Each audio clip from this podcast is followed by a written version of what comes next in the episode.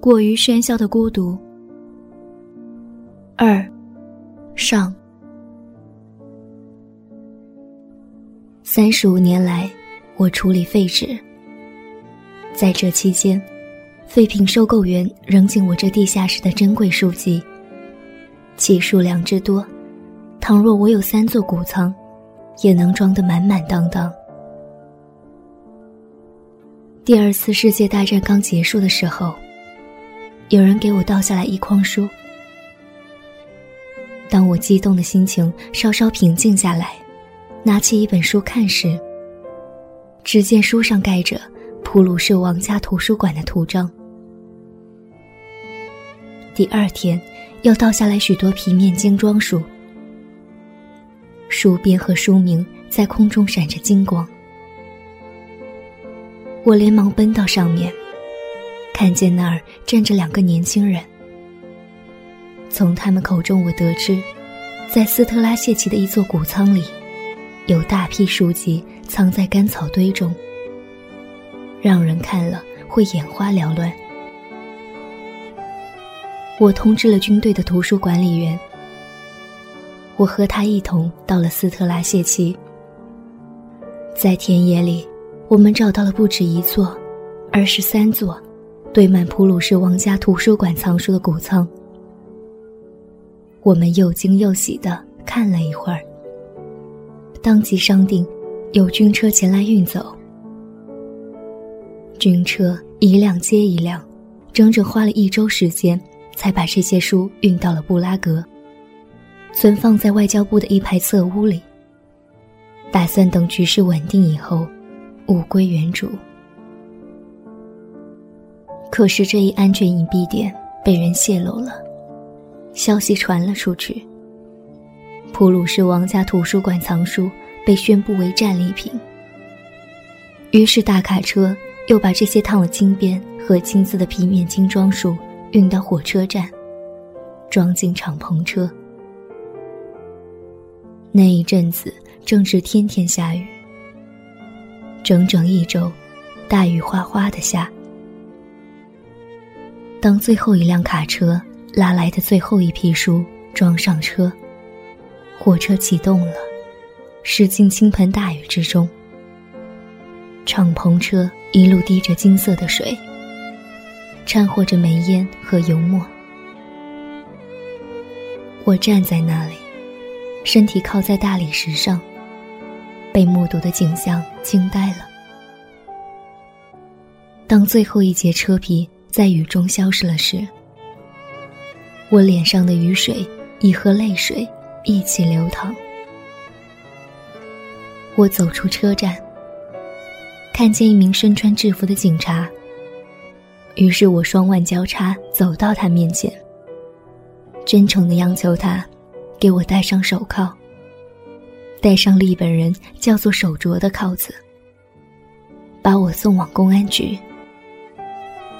因为我犯了罪，犯了反人道主义的罪行。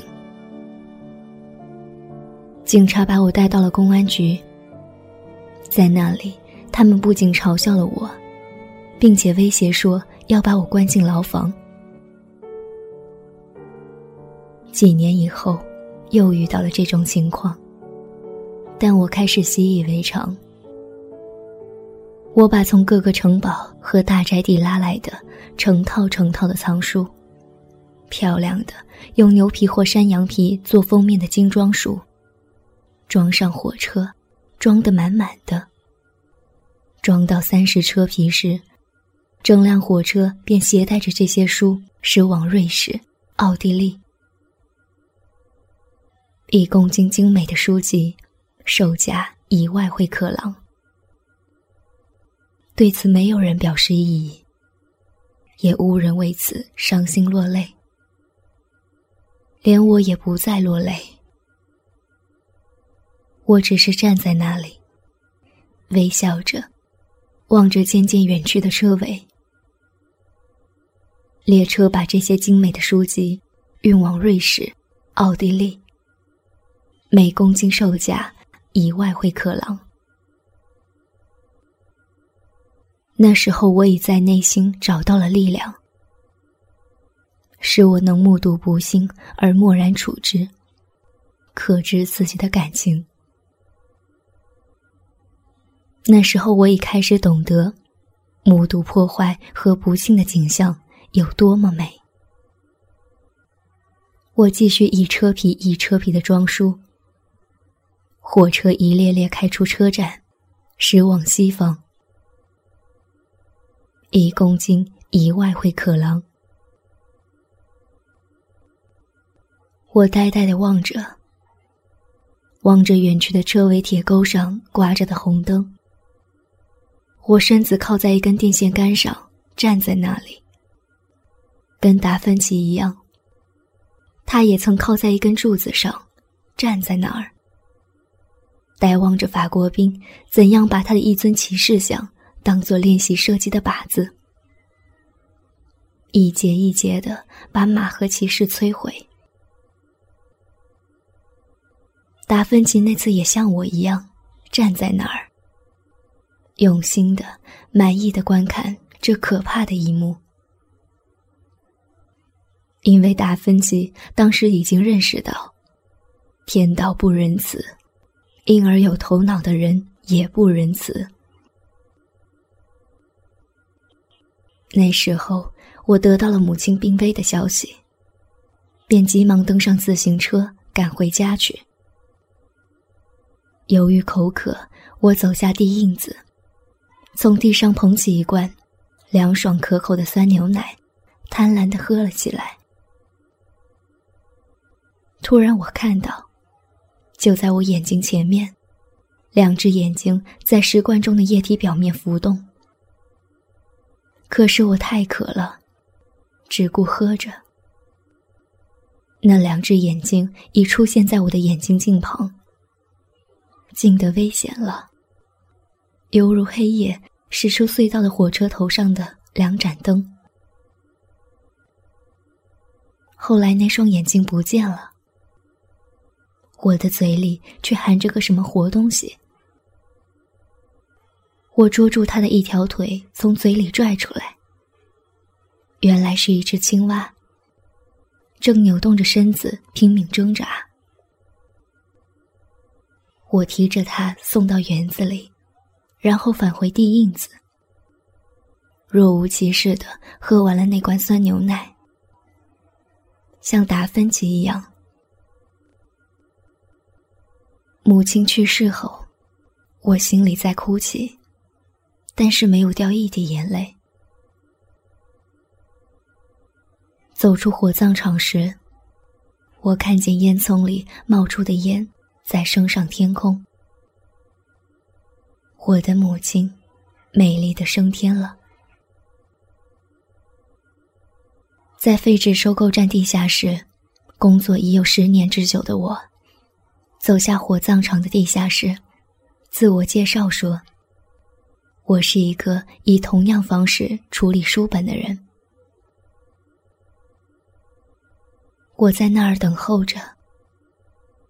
焚化结束后，我看到同时焚化的有四具遗体。我母亲的在第三格。我一动不动的注视着，人最后留下的这点物质。我看到工作人员怎样把骨头捡出来，用一个手推磨盘磨碎。我母亲也被放在手推磨里磨碎，然后将她最后剩下的这点灰，放进了一只金属罐。我只是站在那儿，呆呆的看着，就跟看着装满精美图书驶往瑞士和奥地利的火车。渐渐远去一样，以外汇克郎一公斤的图书，我默默的思索着桑德堡的诗句。人最终留下的，不过是够作一匣火柴的那点零，和充其量也只构造一枚成年人可以用来上吊的蚂黄钉的那点铁。一个月后，我签字领回了母亲的骨灰罐。我把它送去给舅舅。当我捧着它走进舅舅的花园，来到他的信号塔时，舅舅喊叫道：“啊，姐姐，你到底回来了！”我把骨灰罐交给他，他托在手里掂了掂，一口断定他的姐姐绝不止这点分量，因为他活着的时候体重有七十五公斤。他坐下来计算了一阵，把骨灰罐过了秤，说我母亲的骨灰还应多五十克。他把骨灰罐安顿在小柜子上。有一年夏天，他挖甘蓝时，忽然想起他的姐姐，也就是我的母亲，最喜欢甘蓝。于是他捧来骨灰罐，用罐头刀把它撬开，撒了一些母亲的骨灰在种甘蓝的泥土里。后来长出的甘蓝，我们吃了。那时候，当我开动机器处理那些美丽的图书，当机器哐啷作响，最后以二十大气压的重力把图书压碎时，我仿佛听到了人骨被碾碎的声音。古典名著在机器中被压碎，恰似头颅骨和骨骼在手推磨中碾磨一样。我仿佛在压碎犹太教法典中的词句。我们有如橄榄，唯有被粉碎时，才释放出我们的精华。粉碎程序之后，我开始捆包。我把铁锁穿进堆里，用仙子抽紧，捆成一个包，然后按动红色电钮。压碎的书本还想挣脱捆绑，但钢铁枷锁坚固异常。我看到一个被捆绑的巨人，胸脯绷得紧紧的。再吸一口气，锁链就会断裂。但是铁锁把那个包牢牢抱住，一切在他们的怀抱里静了下来，恰像在骨灰罐里一样。我把这驯服了的包推到已打好的其他包旁边，排列整齐，让那些绘画复制品全部面向着我。这一周，我开始使用那上百张的伦勃朗、范莱恩的复制品，上百张这位老画家的肖像，皱皱巴巴的蘑菇脸，一位被艺术和酗酒。驱赶到了永恒之门门边的人，他看到门把手在转动。一个陌生人正在从外面推开这最后一扇门。我也开始有了一张他那样的脸，活像一块做千层饼的生面团，像泥灰剥落、尿水浇透的墙面。我也开始像他那样。痴呆的傻笑着，开始从纷繁世事的另一面观看这个世界。今天，我打的每个包都装饰着伦勃朗、范莱恩老先生的肖像。我把废纸铲进机槽，放进翻开的书籍。今天我头一次意识到，我已完全不理会是否铲进了小耗子。一窝窝的小耗子。当我把尚未睁眼的初生幼鼠铲进鸡槽时，母耗子便会紧追着它们窜进槽里，守在它们身边，从而同废纸和经典著作共了命运。没有人会相信，在这类地下室里，耗子的数量多么惊人。也许有两百。也许有五百，这些喜欢和睦共处的耗子，出生时眼睛大多是半瞎的，但他们和我有一个共同的特点，那就是也靠文字活命。尤其喜欢羊皮面的歌德和席勒的作品，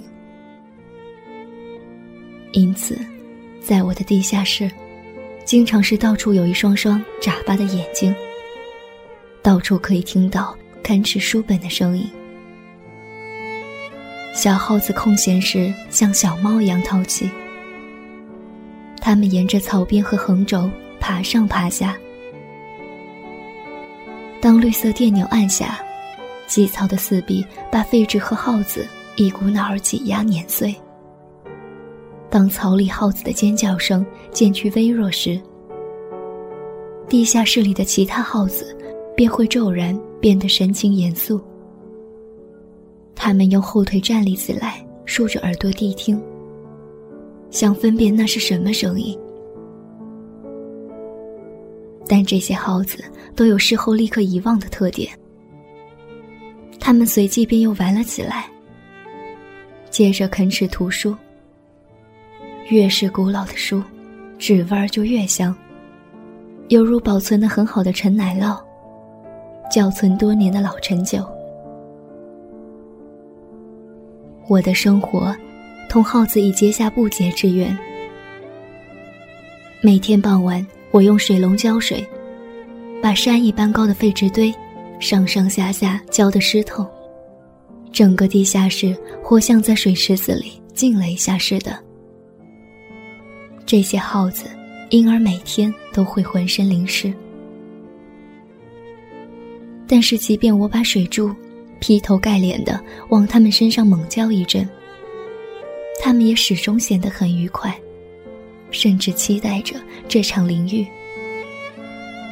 雨后。便长时间的舔身子，躲在废纸堆中他们的小窝里取暖。有时候，这些小耗子已使我无可奈何。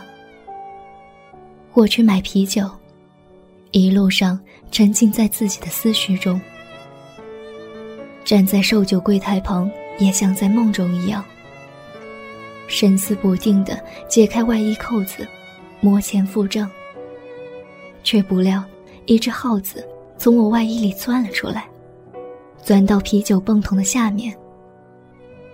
有时我的裤管里接连跑出两只耗子，吓得女服务员疯了一样，纷纷爬到椅子上，手指塞在耳孔里，冲着天花板尖叫。活像一个个都精神错乱了。我只是微笑着。冷漠的挥挥手，走出了店门。脑海里只顾思考着，下一个包该是什么样。